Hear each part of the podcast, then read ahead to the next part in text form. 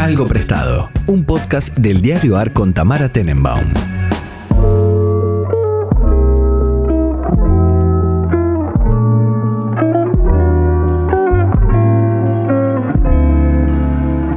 Buenos días, buenas tardes, buenas noches, cuando sea que estén escuchando este podcast. Nosotros estamos en el mismo lugar físico y en el mismo horario con mi amigo personal Pablo Pliluca por primera vez en mucho tiempo. ¿Cómo estás, Pablo? Muy bien, ¿cómo estás? Tamara Tenenbaum. Bien, bueno, estamos acá en la casa de mi hermana Debbie, que es la segunda.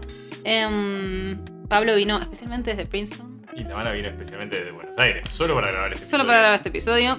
Em, Debo decir que tengo una mejor vista que vos. Yo estoy viendo por la ventana, veo a Nueva York eh, atardeciendo. sí, después vamos a hacer una foto para Instagram. Yo no veo nada, yo veo la cocina, Te nada. tocó, te tocó pagaste el, el boleto más barato. Así que, bueno, aquí estamos. Here we are. Live from New York. Live from New York. Bueno, live no. En realidad no. No, live no, es diferido from New York. Diferido from New York. Eh, bueno, ¿qué más? ¿Cómo estás? ¿Cómo te trata la ciudad de, de la manzana? la gran manzana? Bien, bien, La qué sé yo. Mucho verdad. laburo, mucha cosa. Siempre tenés programas vos, Tamara. Sí, la verdad, siempre tengo programas. Programas, tiene una palabra de Pro- 1990 cuando iban No, a no. tus compañeritos. Mucho, mucho plan. Como mis amigas que usan para ese concepto la palabra planero, que otra gente usa para otra Para cosa. otra cosa, mirá, Pero sos, una, sos planera. Muy este planera, muy planera. Así que sí, sí, muy planera. Eh, tengo bastantes amigos acá y en general como yo no vengo tan seguido, no los veo hace años. Algunos, creo que, con una amiga que no veo hace tal vez 5 años, 7 Wow, un años. Eh, y después, bueno, está mi amigo Daniel con quien me, me estaba quedando, que es, eh, me estoy quedando, que es mexicano y lo veo, lo, lo- lo veo más seguido que otra gente, lo vi en la Feria Feria de Guadalajara el año pasado. Me estoy quedando con él y con Catherine Lacey, que es una escritora que mencioné en el De podcast que pasado. en los últimos, Así hablado en los que- últimos dos podcasts, creo. Así que sí, sí. Eh, Así que fue, fue muy raro porque llegué a la casa y mm, en el cuarto que me dieron estaba el libro de ella que yo venía leyendo y ahora es la copia de ella. Lo cual es muy raro. es extraño, es O como que sea- algo prestado se está entretejiendo en tu vida. Sí, sí, sí. Además como, bueno, muy arriba. Como que yo estoy muy acostumbrada a lidiar con escritores, pero quizás no... Como no sé, como no con... el- eso, no con gente que conoce a Natalie Portman. Me parece que es como otro nivel. Es otro nivel de fama, ¿no? Uno, viste, ¿qué tan- uno, un escritor argentino no llega nunca a conocer a Natalie Portman. O sea, no, es real. es muy difícil, es muy difícil, es muy difícil. Pero bueno, si allá ahora estás a un grado de separación, ¿no? Un grado de separación nada más. Impresionante. Así que bueno, ¿qué trajiste? Esas las cosas. Eh, traje tres cosas. En realidad traje cinco, pero hay, hay, hay cuatro que están divididas en dos temas. digamos. Espero que sí, porque no hay cinco Eh, categorías no en hay este cinco podcast. categorías. Eh, decidí empezar con, con- con lo que me dejó Gino, le agradezco. Me dejó como algo automovilístico, ¿te podemos decir? Me pareció una buena asignación. Me pidió que hable de autos. Eh, es curioso porque yo estudio el consumo de automóviles, Claro. pero yo no soy muy fanático de los autos. Ah, ¿no te consideras O sea, fierrero? no soy fierrero de ninguna manera, sé poco acerca de mecánica de autos. o sea, si te para el auto, nada, te sentás a esperar que aparezca alguien que lo arregle. Puedo cambiar una cubierta Ok. eh, y no mucho más. Eh. Pero sé cómo llamar al automóvil club. Perfecto, eh, tengo un en caso de teléfono. Sí, sí, sí, Exactamente, no, yo no, no soy un. No sos de levantar el capó no, y decir, La, lógica del artesano de querer saber de todo no está entre mí. No, no, Hay pocas cosas de No, las y que tampoco, sé. tampoco te, te, te un auto caro, esas No, cosas. no, nunca no, nunca fue tu, manera, De estilo. ninguna manera. Debo, debo, debo confesar que hace poco me subí por primera vez en un auto eléctrico. No sé si has probado. No. Eh, es muy impresionante. Me, un poco me, me. Es impresionante, anda distinto. Anda muy distinto, no hace ruido, acelera a una velocidad. O sea, acelera, miedo, claro, es sí. Eh, medio, es medio como estar dentro de una nave espacial. Claro. Eh, pero no, la verdad que no. O sea, obviamente si pudiese manejar un, no sé, un Porsche o un, auto lindo en lugar del, del- del auto que manejo, que no está mal, pero ese eh, estaría muy contento. De hecho, yo tengo el auto que es como el auto más vendido en la historia de los automóviles. Va a tener mucho dato random esta Corolla. Me encanta. Es el Toyota Corolla. Ah, sí, es un auto reconocido. Sí, sí, sí, es Mucho- el auto más vendido en la historia de Mucho autos. Mucho Uber, sí, efectivamente. Bueno, yo me compré un Netios, es medio parecido. Es parecido, efectivamente. sí. Y Male también tiene un Netios. Mira, Ah, datos. bueno, estamos. Datos de Toyota, este si podcast. Toyota nos quiere mandar algo. Yo no tendría que sponsorear eh, el podcast. No sé ¿Cuál es el auto que tiene Gino? Eso no me acuerdo. Gino tiene moto, tiene auto también. También. Qué tipo motorizado. Bueno, él es Gino sí de fierrero, Él es mucho más fierrero que yo. eh, yo no. Pero sí estudio el, el- el consumo de autos. De hecho, tengo dos capítulos que acabo de terminar de escribir. Así que aunque no sepas de autos, en un sentido sí sabes de Bueno, autos. sé sé mucho sobre, por ejemplo, precios y modelos de autos en la década de 60. Claro, claro, sobre claro, te eso puedo podés un hablar. montón, eh, sobre publicidades también, sobre quién podía comprar y quién no. Eh, a ver, para, para contarlo mal y pronto, mi, mi tesis lo que hace es como hacer una historia. Les voy a hacer como una especie de preview de, de lo que estoy escribiendo ahora, que casi no lo leyó nadie, así que. espero en que no absoluto, tanto. internacional. Sí, la gente estaba esperándolo. Eh, mi tesis lo que estudia es cómo las políticas en, en la posguerra se dedicaron a fomentar el desarrollo industrial en, en Argentina, Brasil y Chile. Generaron como una, eh, un boom o una, eh, una explosión en el acceso a ciertos bienes. Ujú. Eh, yo estudio tres de ellos, que son autos, heladeras y, y televisores. Ujú. Y, y cómo esos bienes que antes pertenecían solamente a una elite se volvieron, empezaron a estar un poco más eh, extendidos y se volvieron parte de una especie de ideal de la vida moderna al cual cualquier ciudadano de clase media debería poder tener acceso. Mm. El problema es que no todo el mundo tenía acceso. Claro. Eh, y eso, entiendo yo, generó determinadas tensiones y demasiadas de- de determinadas presiones hacia ese propio Estado desarrollista que cuando quiere poder gar- garantizar y cuando quiere poder generalizar el acceso a esos bienes, ya sea por controles de precios, a través de la, de la producción de bienes eh, muy baratos pero de forma masiva y demás, termina generando una crisis económica que es la que hace que el propio Estado desarrollista caiga en la década de 70 y empiece lo que solemos llamar el nuevo orden neoliberal. ¿Por qué los autos? ¿Por qué me interesan los autos entre todos estos bienes? Como que cada bien tiene alguna particularidad, ¿no? Las heladeras, por ejemplo, son las- eh, los electrodomésticos que por primera vez están enchufados 24 horas. Ah. Eh, y eso hace que las compañías, por ejemplo, yo encontré en los archivos de General Electric, como la empresa quiere vender eh, heladeras no tanto porque les interese las heladeras, sino porque eso genera necesidad para demanda eléctrica Claro. y le permite instalar plantas eléctricas en los países eh, de América Latina. Eh, los autos me parece que son, son interesantes porque, de- por un lado, por, por el precio y por, el, por las características del bien, o sea, no es una compra eh, tan sencilla como la de un electrodoméstico, se convirtieron como en el arquetipo del el bien que señalaba el pasaje a la clase media. Claro. Nosotros estamos muy familiarizados, digo nosotros, eh, en, en Argentina, pero también en el resto de América Latina con Mafalda. Mafalda tiene Sí, un obvio. montón de historias alrededor de la noción de clase Total. media. El auto del- Eh, ¿Cómo era el auto del padre de el? Citroën. El Citroën, sí, 12. sí, sí. Eh, ya sea desde que somos mamás, somos clase media, Sí, clase media total. estúpida, hasta el propio padre escuchando el ruidito del auto mientras se va a dormir. Sí. Digamos, hay muchas referencias a, Total. a la frustración de no tener el auto y a, lo que, a lo que significa tenerlo. Entonces yo lo que hice es, por un lado, como hacer como una historia de lo que se llama la industrialización sustitutiva, cuando América Latina empieza a producir determinados bienes industriales que antes venían de afuera y se empiezan a producir localmente. eh, y cómo eso implicó la llegada de un montón de capitales internacionales a la. Argentina. A la Argentina y a, a Brasil y Chile. Por ejemplo, en Brasil el caso de Volkswagen es como el emblemático. Volkswagen tiene el 50 o casi 60% del mercado brasilero bajo su control. Tiene la segunda planta eh, automotriz más grande después de la que tiene Alemania, la tiene en Brasil. Este, y, y lo que es muy interesante es que las propias industrias, ah, sobre todo a partir de la década del 60, empiezan a lanzar campañas para decir, si compras un auto nacional, lo que estás haciendo es fomentar el desarrollo del país y la modernización del país. Entonces Volkswagen, por ejemplo, sale con una campaña, hay, un artículo, hay, hay- hay una publicidad que es muy interesante que dice, el señor Fonseca no tiene un automóvil, pero gracias a él y gracias a la industria automotriz, su hijo pudo ir a la escuela, porque como él trabaja en la industria automotriz y la industria automotriz paga impuestos, entonces bueno. con esos impuestos se pueden construir las escuelas a las cuales el hijo de José Fonseca puede ir. Mira. Entonces hay toda una lógica detrás de, eh, de- de- de la instalación de la industria automotriz en América Latina que no está tan estudiada, que me parece interesante. Lo otro que hice fue como mirar mucho el tema de las publicidades. Mm. Eh, bueno, algunas te he compartido a vos, Sí, eh, sobre sí, todo la- la- donde aparecen mujeres, pero lo que es muy interesante es cómo los autos, o algunos esos autos, el caso más clásico es el del Beetle, el- Volkswagen, el escarabajo, el Fusca en Brasil.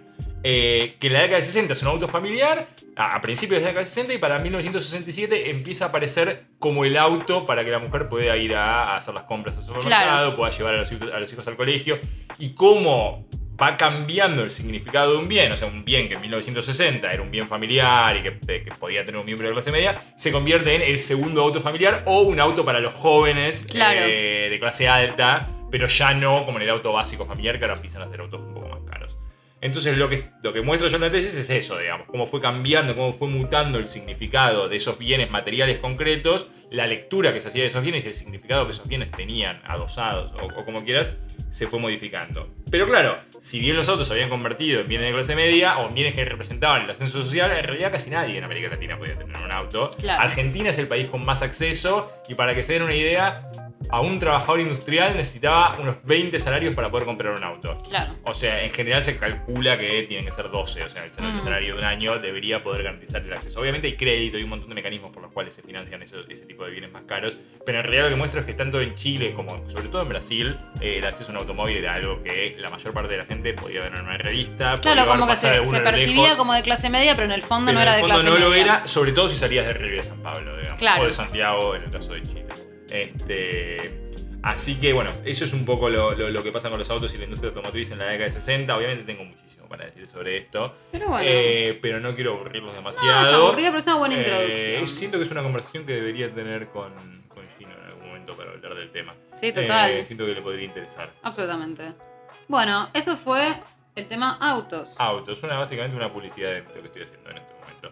Eh, no estoy haciendo mucho más, así que es lo que hay. lo Pero que sí hay. estoy haciendo algunas cosas. Por eso traje algo nuevo. A ver, ¿y qué trajiste? Traje dos pelis. Eh, Un montón de pelis. Una se llama Reality. La vimos de hecho el otro día con, con Maca hace unas semanas. No sé si. ¿Cuál es? ¿La viste? No la vio. Debbie no la vio. Eh, Maca sí la vio. Debbie. Maca sí la vio. la Están Maca y. Debbie haciendo de público. Eh, están haciendo cheerleaders. Eh, porque haz lo que. ¿Cómo dice? A donde vayas, ahí donde vayas. Entonces, sí, que- donde. Bueno, yo lo, con- lo conozco en inglés. When in Rome, do as the Romans do. Exactamente. Ya, ya se norteamericanizó. Eh, Reality es una película yankee dirigida por una persona que yo no conocía, que se llama Tina Sutter, que aparte es, es directora de teatro, y protagonizada por la chica esta de Euforia, no la, la latina, sino Cindy Sweeney, la que actúa también en. Sí, sí, la sí. que actúa también en White Lotus. Eh, y lo que es interesante es que se basa en la transcripción del interrogatorio del FBI a Reality Winner. Que, ¿Quién era Reality Winner? Es la mujer que filtró información clasificada a los medios yankees denunciando o que, o que daba a entender esa información eh, clasificada que la inteligencia rusa había influido en las elecciones de 2016. Me acuerdo ese momento. Para sí. los que no se acuerdan del caso, en las elecciones de 2016 se supone que mediante distintos mecanismos, agentes de inteligencia rusos y personas ligadas al, gobierno de Putin en, Rusia tuvieron cierto grado de influencia en las elecciones que terminaron llevando a Trump eh, a, la, Casa Blanca en 2016. Como distintos mecanismos, digamos, ya sea eh, targeteando, con, targeteando, como direccionando publicidades a, a determinados votantes, eh, filtrando emails privados de Hillary Clinton, que era la candidata demócrata, para que se conociesen y demás. Winner, la, la persona esta, había formado parte de la Fuerza Aérea de Estados Unidos y trabajaba como traductora, si no me equivoco, del Farsi eh, en una agencia de inteligencia. Y a partir de ahí es que tiene acceso a este reporte y decide imprimirlo. Se lo mete como. Bueno, no quiero contarles demasiado, pero Mm. decide imprimirlo y eh, circularlo por los medios norteamericanos. Lo que tiene. Por un medio en particular que es The Intercept. Eh, lo que tiene de espectacular la película, la película es corta, dura 88 minutos, no es muy larga Está muy bien. ella la rompe toda. O sea, la actuación de ella es espectacular. Es buena, es buena ella igual, a mí sí me pareció buena, A mí me sí. sorprendió. Yo la había visto en White Lotus, pero que hace de una cheta malcriada. eh, Sí, no, pero es buena, es buena. Se nota que es buena, sí. Muy buena. Y lo que tiene de particular la película es que primero que tiene una sola locación y segundo que no tiene guion. O sea, el guion son las transcripciones del interrogatorio que le hace el FBI cuando lo va a buscar a la casa. Ujú. Entonces hay todo un juego con el material de archivo, con cómo ella va respondiendo. En realidad lo que hace es personificar la transcripción. O sea, del sí hay guion, ¿no? Hay un guion, pero es literal la transcripción. Claro, claro. Es el transcript. El texto de, de ella es el transcript. Exacto, no hay nada, digamos, creado. Había empezado como una obra de teatro eh, y después le hicieron película, súper recomendada. La es de HBO, la película. Nosotros la vimos en Perfecto. HBO, entiendo que no está en, en- en otros lugares, pero. Bueno, si no, siempre está en librarte. Sí. Eh, la segunda peli no tiene absolutamente nada que ver. De hecho, no es nueva, pero lo que es nuevo es la remasterización. El fin de pasado fuimos a ver. ¿Has escuchado hablar de Stop Making Sense? Sí, por supuesto. A los gringos les encanta esa película. Si no, todo el tiempo hablando de eso. ¿La has visto? Sí, hace un montón de tiempo igual. Bueno, la, la remasterizaron, la fuimos a ver al cine. Eh, Está re bien.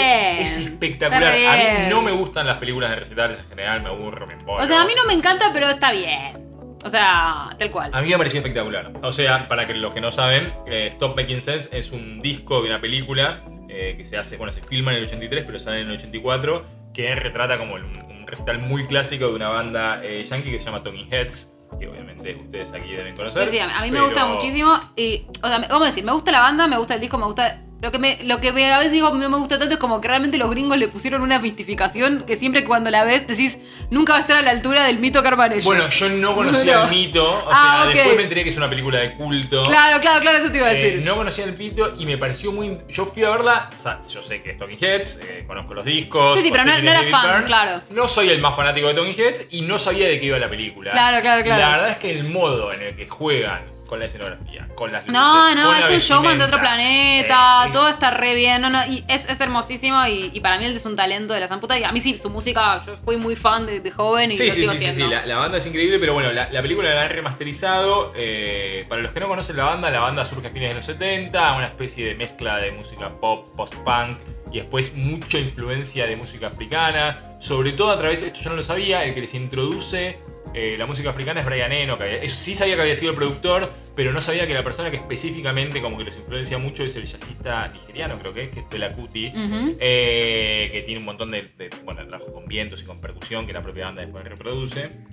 Eh, y nada, lo, lo- lo otro que es, es interesante es que todos en general o venían de escuelas de diseño, de escuelas de artes, de escuelas, digamos, eran todos tenían algún tipo de vínculo con el arte y eso se ve mucho en la película. Yo no sé si la van a estrenar en Buenos Aires remasterizada, ojalá No que sé. sí. El lado bueno de verla en el cine es que es bastante impresionante porque la puesta Claro. en escena es espectacular. Arranca con David Byrne solo con un grabador y termina con no sé Sí, cuántos, sí. cientos de No, cientos no, pero más de una decena de un músicos montón de en gente de escena. escena, sí. Eh, si la pueden ir a ver al cine, vayan a ver al cine. Si no la pueden ir a ver al cine, la ventaja de verla en su casa es que pueden bailar a gusto y pechero, porque Claro. siento que es música bastante bailable y Sí. que dan ganas cuando tocan Burning Down the House Sí, de sí. pararse y bailar un poco. Yo acá estoy tirando unos pasos. Eh, así que no les quiero spoilear mucho, pero, pero les recomiendo que. Es que muy, eh, eh, sí, si no la vieron hay, hay que verla. Eso, reitero, a mí me gusta, me encanta que me gusta. Me pasó siempre lo mismo que es que los gringos te hablan de Stop Making Sense demasiadas veces y uno dice tipo, quizás no tú gringos, la gente Mirá, con la sí, que a yo mí no me la habían mencionado Ah, nunca. sí No, sí, ya sé. Eh, eh, eh, te hablan tanto que stop making sense. Total, Eh, pero si no la viste la tengo que ver. Sí, sí, vale mucho la pena. Sobre todo. lo- lo ¿Y la remasterizaron por un aniversario o algo? ¿O porque sí? Mira, no sé. O sea, bueno, se cumplen des- desde el 83, sí que se cumplen 40 años. No sé si habrá sido por eso Supongo o simplemente sí. porque alguno de los integrantes de la banda se estaba quedando sin dinero. No creo, mirá, no, bueno, no sé. David Byrne seguro que no, pero los otros no sé cuán, cuán millonarios son. No, Esto es pasó, se separaron a fines de los 80. o sea, Sí, puede ser, tenés razón. Eh, así que bueno, Bien, eso fue nuevo. eso fue lo nuevo. Y te queda prestado. Si no tienen nada que hacer este fin de semana, se encierran y las ven. Me queda algo prestado que, que abonando un poco a lo que ya es costumbre en este podcast, traje dos podcasts para recomendarles. Bien, prestado Eh, siempre Porque nosotros no queremos que nos escuchen, queremos que escuchen otros podcasts. No, la verdad que nosotros salimos nos una vez por semana, es poco. Es verdad, es yo. verdad. Para la gente que, que- que- Que escucha podcast, manejando, entrenando, lo que sea, es poco. Efectivamente. Eh, tengo dos podcasts, los dos son bastante nerds, uno menos nerd que el otro, eh, pero los dos son bastante nerds. Ujú. mentir. El primero se llama Proyecto Queirino. No sé si lo escuchaste nombrar. De vuelta, ¿cómo se dice? Proyecto Querino. No, Es un podcast eh, brasilero, con lo cual está en está en portugués, portugués, bueno, lo entendemos. pero se entiende perfectamente. Sí. O sea, yo he estudiado portugués y más o menos hablo, pero cualquier persona que pueda hablar castellano puede entender este portugués, por lo menos, eh, porque aparte no es portugués de Portugal, que sí es incomprensible. Proyecto Querino es un podcast brasilero que salió en 2022, eh, producido por Radio Novelo y que, eh, bueno, yo llegué a él porque me escribió un, tocayo mío, Pablo La Pena, que es profesor de sociología acá en Estados Unidos, y me lo recomendó. Para resumirlo muy brevemente, el podcast lo que hace es un análisis de la historia de la esclavitud en Brasil y de su abolición y de sus consecuencias en el largo plazo que se sienten hasta el día de hoy. Entonces, todo el tiempo juega con momentos en el siglo XIX o incluso antes, digamos, con la expansión de, de la esclavitud en Brasil y la actualidad. Entonces está todo el tiempo yendo y viniendo. No es un podcast pura y exclusivamente de historia, eh, sino que es un podcast que ofrece como una especie de mirada afrocentrada de la historia de Brasil. Y muestra algunos momentos claves, tipo, no sé, la independencia de Brasil, que no sé si sabes algo. O sea, hay, Brasil Obvio tiene que un no par de nada. cosas bastante interesantes. Por ejemplo, Brasil se independiza en 1822 con la particularidad de que no se independiza, eh, se independiza con un emperador. O sea, ¿se acuerdan la historia de que Napoleón invade España Sí, y eso sí. eso genera las condiciones para la, la Revolución de Mayo en Argentina? Bueno, Eso sí. también genera otra consecuencia, porque llega hasta Portugal, que es que la corona portuguesa la, la- y la parte de la realeza de Portugal se va de Portugal y se sienta en Río de Janeiro. Ok. Lo que va a suceder en 1822 es que el emperador de aquel entonces, Pedro I, declara la independencia de Brasil del Portugal Pero Portugal sigue existiendo, digamos, porque ya Napoleón ha sido vencido, ha sido derrotado, entonces Portugal Sí. vuelve a existir. Con lo cual, Brasil se independiza, pero con un emperador, o sea, y no Claro. tiene una república hasta 1889. Perfecto. La otra particularidad interesante de Brasil es que es uno de los últimos países en abolir la esclavitud. Claro. Brasil termina con la esclavitud en 1888 Sí. y de hecho si ustedes miran los números de, de- de la inmigración o la, la- la inmigración forzada de esclavos desde África para América Latina, en la segunda mitad del siglo XIX va casi exclusivamente a Brasil, siguen yendo bastante a Cuba y algunas partes, eh, a- a- bueno, desde mediados del siglo XIX tampoco a, a Estados Unidos, pero a Brasil sí, eh, sobre todo a Bahía y al, al norte de Brasil para trabajar en las plantaciones. Entonces, lo que tiene interesante es que con esta mirada afrocentrada no solamente eh, habla del pasado, sino que intenta ligarlo con el presente. Por ejemplo, eh, toma el caso de un músico que trabajó para la corte en esa época y lo compara con un evento que sucedió en unos recitales que hubo en Río de Janeiro, Ah, donde el tipo que cantaba eh, samba, creo que es, cobraba menos que los otros, porque era afroamericano, era afro-brasilero, cobraba menos que algunos de los otros cantantes que eran más de música pop. O sea, como que está todo el tiempo la, la violencia y la, la criminalización de la población afrodescendiente en Brasil. Bueno, como ustedes saben, Brasil tiene un problema racial todavía hoy muy grande. Este, Sí, sí, el bueno. caso de, de- de lados, Franco sí. fue como... Sí, sí, pero, Pero peor, particularmente, sí, particularmente porque aparte es un país muy, muy, muy segregado. Así que, Proyecto, Proyecto como. Querino... Querino. Sí, ¿Con K? eh, Querino fue un, no, con Q. Con Q. E-R-I-N-O. Querino fue Perfecto. un periodista, profesor y un, alguien que, que, digamos, que, que- que abrogó o, o luchó por, por la abolición de la esclavitud en Brasil y que publicó un texto que, digamos, habla de la obra y, influencia de los africanos y los afrodescendientes en la formación de Brasil, que se llama O Colono Preto como factor de civilización brasileño. Y con eso te tiré toda mi pronunciación del portugués. Ya está, Eh, está ahí todo lo que sabe el portugués. Está claro. Eh, traje otro podcast, y acá me voy a poner un poco más corporatista, eh, o corporativista, eh, que es el podcast de la Asociación Argentina de Investigadores de Historia. Ujú, eh, se llama vos. Historiar. eh, y es un podcast que empezó a hacer la asociación en 2021, Ah, en octubre de poco. 2021. Bueno, la asociación es relativamente nueva, es de 2011. Básicamente lo que hace es reunir a casi todos los historiadores y historiadoras en Argentina. Eh, es medio como una asociación profesional. Es algo que acá en Estados Unidos, viste, que se Sí. estila mucho tener asociaciones de sociólogos, asociaciones Sí, en. Argentina hay, pero no entiendo bien qué hacen. Menos. Sí. Bueno, lo- hacen muchas cosas obviamente para con la profesión, que tienen que ver con, desde, no sé... Pero, o sea, ¿cumplen el rol de un la- colegio profesional? No porque no, no tiene matrícula. Eso, claro. eh, pero sí, no sé, organizan eventos, tienen algunas becas para tesistas, tienen concursos a Claro. las mejores tesis, organizan algunas jornadas, invitan gente. O sea, es una- pero, pero eso es más puertas adentro, obviamente, de la profesión. Pero puertas afuera, armaron este podcast que se llama Historiar, que lo pueden encontrar en Spotify, Apple, o donde sea que escuchen sus podcasts. eh, que está bien interesante porque lo que hacen en general es un historiador entre, o una historiadora entrevista a otro o a otros Ah, muy historiadores. Para que cuenten algún aspecto de lo que están trabajando en ese momento. Entonces, Perfecto. no sé, eh, hay una entrevista que le hizo Cami Perochena, quien vos conocés, Hernán, Obvio. que también conocés, eh, con Fino, sobre el libro que había acá, que de hecho lo enseñamos acá, sobre el Sí. libro de la contraofensiva. Hay una conversación muy linda entre eh, Omar H. y Martín Vergel sobre José Carlos Mariate y el Bárbaro. peruano.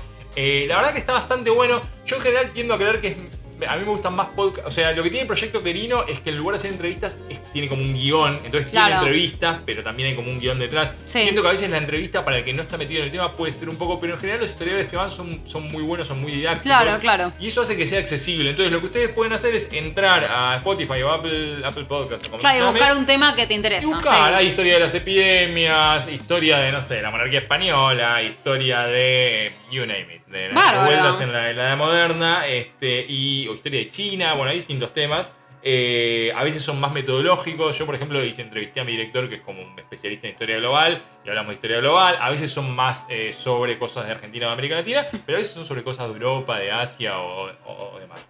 Eh, Hay una historia de las emociones que está muy bueno también. Ah, me Es interesa. un lindo campo. Eh, así que nada, les recomiendo que, que- que actualicen su lista de podcast y que escuchen el podcast, de, el podcast perdón, de la Asaí eh, cuando tengan ganas. Me encanta. Bueno, yo voy a buscar mi teléfono que quedó cargando a dos metros. Todo en vivo.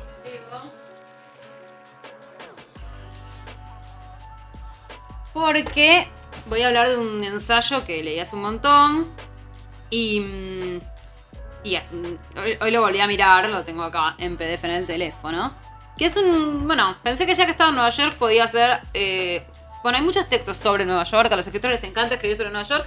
De ningún modo que hay textos sobre Buenos Aires, hay textos sobre Los Ángeles, hay textos sobre... Bueno, hay, hay ciudades que, que de las, sobre las que he leído más textos que sobre otras. Yo diría que sobre esas he leído Bueno, muchos. sobre París has leído Sobre mucho. París he leído muchas cosas.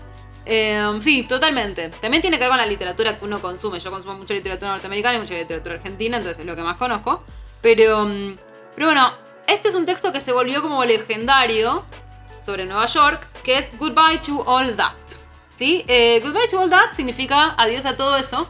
Y lo digo porque mm, así se tradujo. Y porque le decía a Pablo cuando empezábamos que es uno de esos textos que uno conoce más por título que por la vida, porque es uno de esos textos que se usa mucho para titular en página 12, por ejemplo, ¿no? Como. Porque es un título muy emblemático que, qué sé yo, cada vez que, por ejemplo, pones una actriz que se retira, que, que se jubila, le ponen de título Adiós a todo eso, una banda que se separa, Ay. digo, como que te sirve mucho. Es como el fin de la historia del siglo XX. Claro, como el fin de historia, bueno, como queremos tanto a Julia, eh, ahí le pones queremos tanto a cual actriz que sea. Eh, bueno, digamos, hay, hay, hay cosas que se usan con mucho como título y adiós a todo eso se usa mucho en español, también, también en inglés. Bueno, si ponen Goodbye to All That, les va a aparecer el texto de Joan de Dion, pero les van a aparecer otro montón de textos, porque es un título que se usaba mucho. Ok, Y- ahí lo pueden robar para la tesis. Para Re. las conclusiones. Re, bueno, tiene como una cosa buena, casi como un epígrafe. Y, y, y bueno, y también incluso no solamente se ha robado eh, el. Digamos, el, o sea, el, el- el título, sino el concepto. De hecho, hay, libro, hay un libro que se llama Goodbye to All That también después que lo hicieron, que eh, es un compilado de textos de gente que se va a Nueva York. Son casi todos malos. El único bueno es el de Joan Didion, que es este y no está en ese libro porque justamente Es este libro bueno. no, este libro, este sí, texto sí. estaba en su libro original, que era Slouching Towards Bethlehem, uno de los libros eh, más famosos eh, de, de Joan Didion. Y, mm, y bueno, a mí me encanta este, este- este texto, siempre me gustó, más allá de, de lo que diga de, de Nueva York.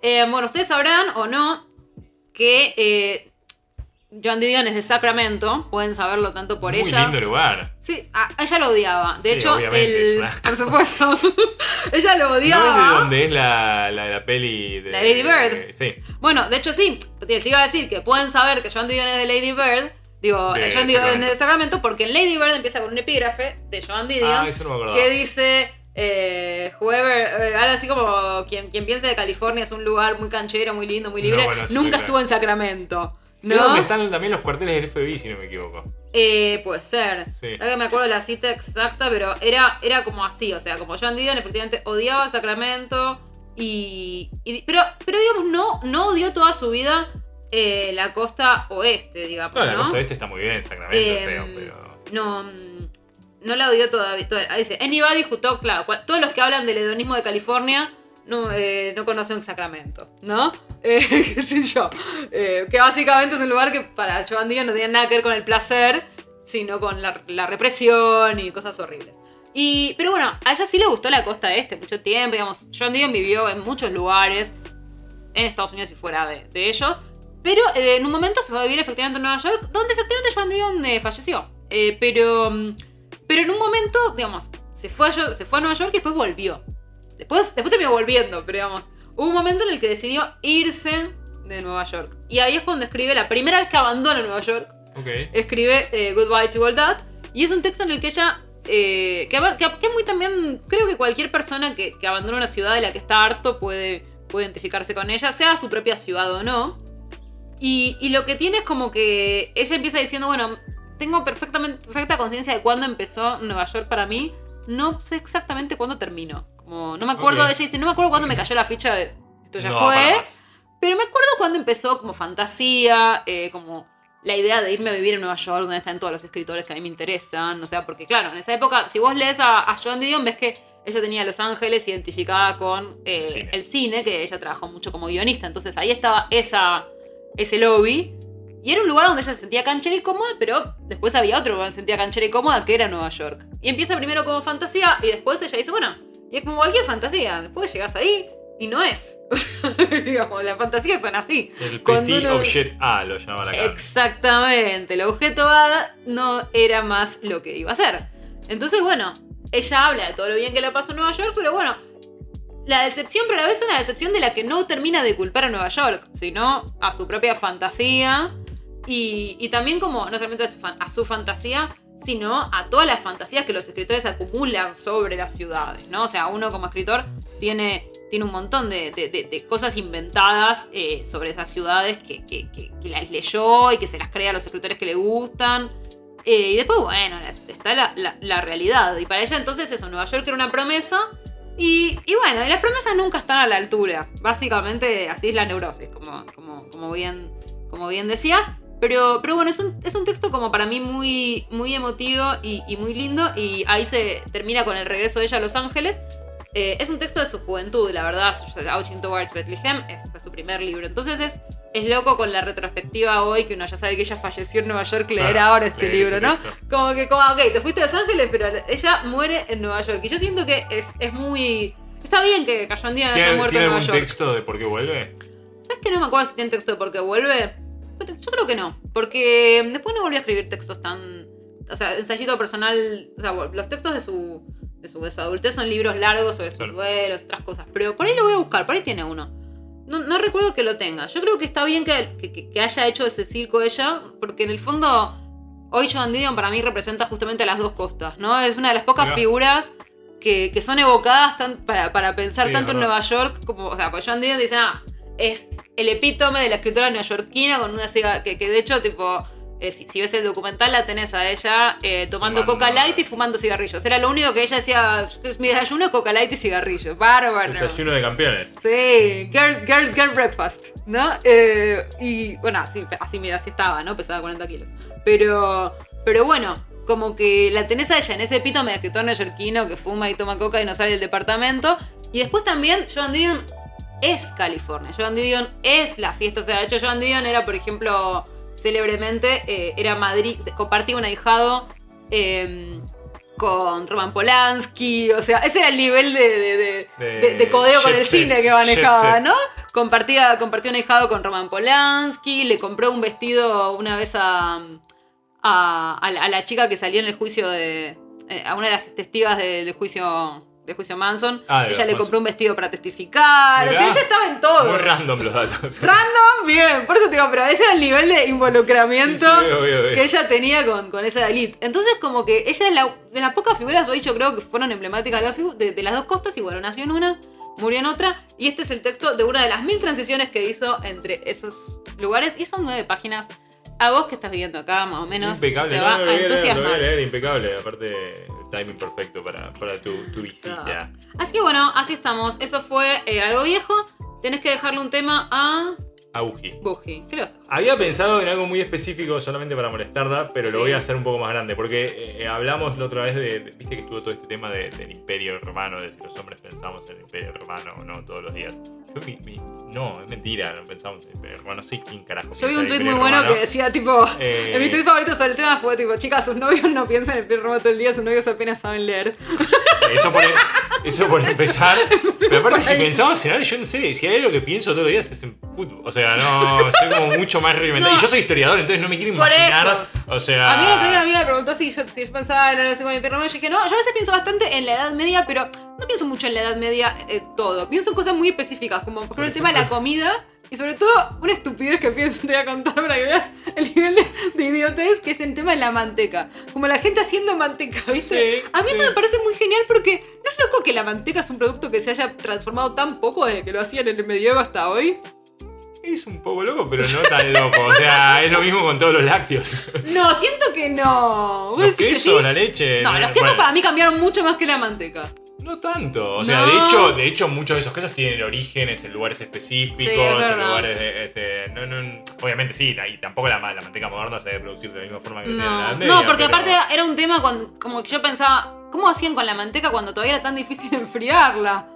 No, bueno, sí, o sea, la verdad que no, no te voy a, voy a darte humo en mi respuesta, pero, Pero ves, bueno, es un tema que a imagino que se hacía para consumir o, o- o que se. No sé, la verdad que no sé. O se, o se conservaba a temperatura ambiente. Pero la, la, Este- la manteca temperaturamente se derrite.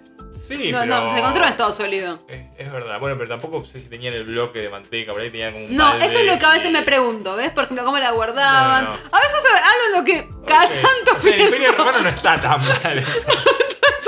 Estás cerca. Bueno, pero no le voy a pedir a Buji que hable del Imperio Romano porque sería mucho, igual si quiere lo puede hacer, sino que le voy a pedir, el tema es Imperio, broadly speaking. Me copa, claro. Puede ser Empire. imperio, puede ser un imperio en Empire, particular, State of Mind, puede ser sea. un, no sé, imperio de la película, imperio del libro de Tony Negri. Exacto, lo que le eh, guste. lo que le guste, algún imperio cultural, lo que, lo que ella decida. Perfecto. Bueno, Imperio. Buji Imperio. Nos vemos en toda la semana que viene con Buji en Buenos Aires. Eh, a Pablo lo escucharemos en un mes, quién sabe cuándo lo veremos pronto. Eh, muchas gracias. Adiós. Fue un podcast de eldiarioar.com. Encontranos en Facebook y Twitter como El Diario Ar.